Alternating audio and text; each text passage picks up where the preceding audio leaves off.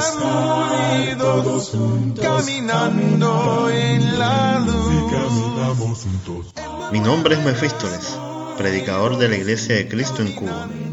Esto es El Estudio del Domingo, un podcast para juntos aprender de la palabra de Dios. Ya comenzamos. No hay nada mejor que compartir nuestras vidas en Jesús. Hola hermanos, el Señor esté con nosotros.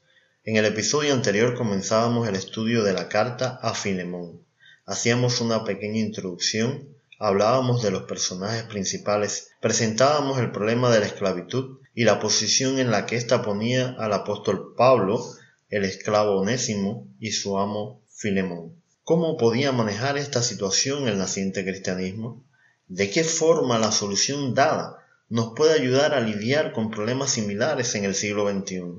A responder estas preguntas dedicaremos gran parte de la serie, aunque ya les adelantábamos algo la semana pasada. ¿Recuerdas? Te decíamos que para nosotros era una carta llena de amor, y es el amor el hilo conductor de esta serie. Ya empezamos. Podemos decir que es una carta llena de amor a una familia cristiana. ¿Cómo se presenta el apóstol?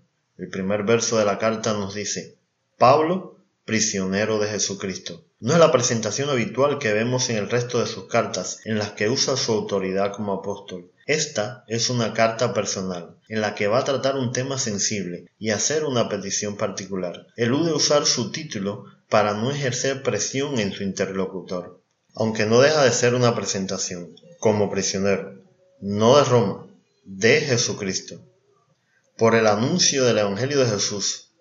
Esa es la razón por la cual estaba prisionero. Y lo más importante, no le importaba. Es más, era un orgullo estar en esa condición. Cuánto amor y devoción por Cristo.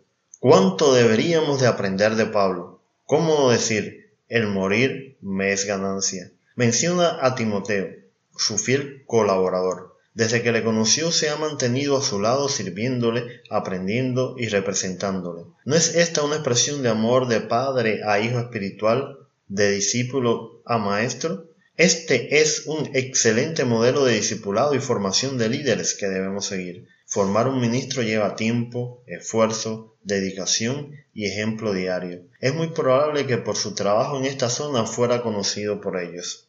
Y continúa. Al amado Filemón, colaborador nuestro.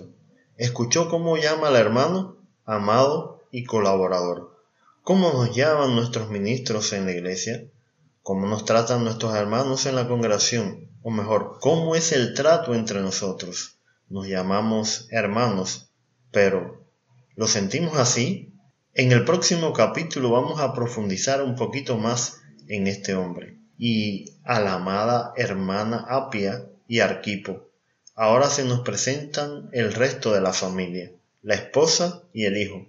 Como plantea un comentarista, ellos también deberían estar informados del asunto que tenía relación con la economía familiar. La esposa Apia, cuyo nombre quiere decir fructífera o provechosa, también recibe el trato de amada. Arquipo, el hijo, era uno de los pastores de la iglesia. Note la referencia de compañero de milicia en la lucha por causa del Evangelio. Pablo veía la vida cristiana como una lucha constante para alcanzar a todos con el Evangelio y contra las huestes espirituales de maldad. Esta expresión también nos puede indicar que había sufrido como Pablo por causa del Evangelio.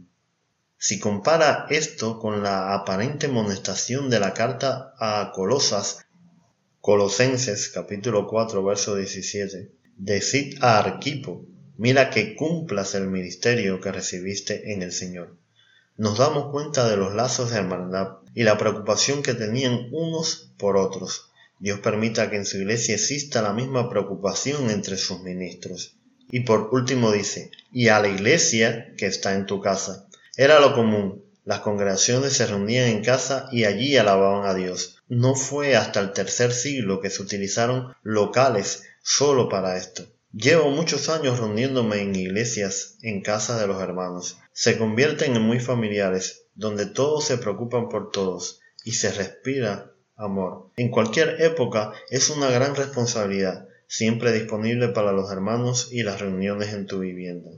No me cabe duda alguna, la familia de Filemón no solo es cristiana, es un ejemplo de hogar que sirve al Señor. Y este saludo del apóstol destila amor por estos hermanos.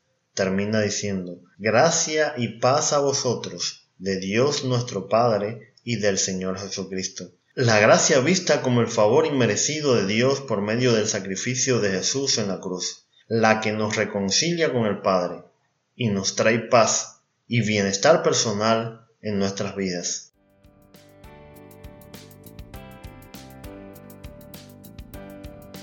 Usted escucha el estudio del domingo. Lo invitamos a que visite nuestra página web compartiendoestudio.gorpress.com.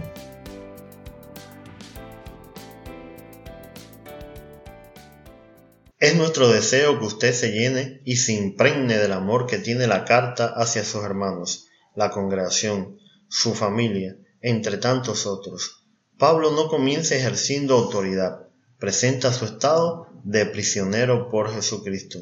Al saludar a los hermanos los llama amados, porque para Él lo son. Está pendiente de su obra y de sus necesidades. No solo nos da ejemplo de la labor pastoral de Pablo hacia Filemón, también nos pone el ejemplo de una familia cristiana, querida por hermanos de otros lugares.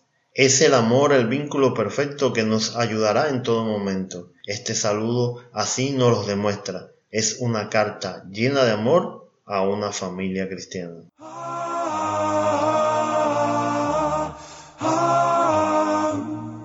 Gracias por escuchar.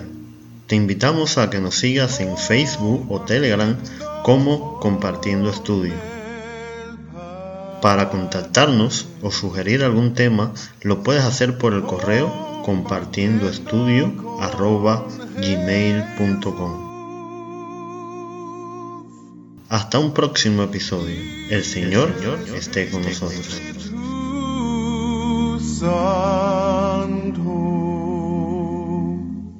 Compartiendo